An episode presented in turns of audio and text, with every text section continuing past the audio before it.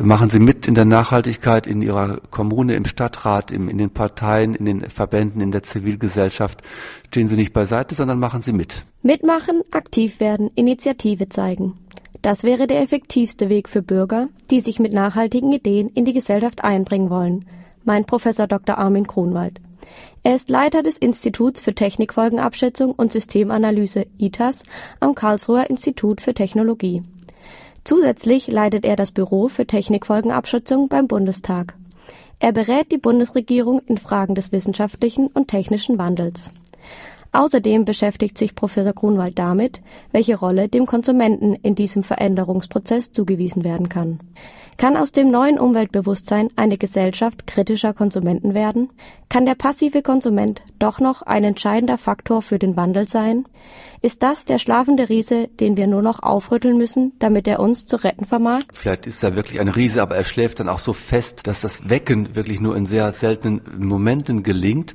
Es gelingt ja dann, wenn es eine Kampagne gibt, ein Skandal, wenn eine Ölbohrplattform versenkt werden soll und dann kann man eben einen bestimmten Tankstellenbetreiber boykottieren. Ja, aber das ist kein Dauerzustand. Im Jahr 1995 gab es einen dieser Ausnahmezustände.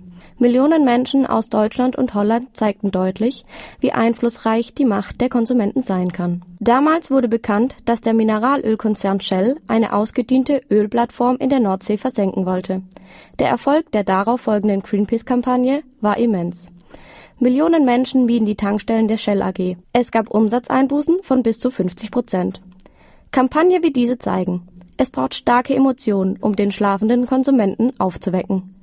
Skandale im Alltag reichen da oft nicht aus. Zu sehr hängen wir an Bequemlichkeit und liebgewonnenen Gewohnheiten. Es zeigen die Messungen, die sozialwissenschaftlichen Forschungen, dass es oft eine Lücke gibt zwischen dem Bewusstsein, grün und ökologisch zu handeln und dem realen Handeln. Wir alle wissen, dass Südfrüchte, die man im Winter kauft, eben nicht umweltfreundlich sind dass man das Auto öfter stehen lassen und zu Fuß oder mit dem Fahrrad losziehen soll. Doch sobald es regnet, sitzt man ganz schnell im Auto. Und wieder sagt man sich, dass das natürlich nur ausnahmsweise so ist. Man kann sich kaum allein auf das kritische Bewusstsein des Verbrauchers verlassen, meint Professor Grunwald.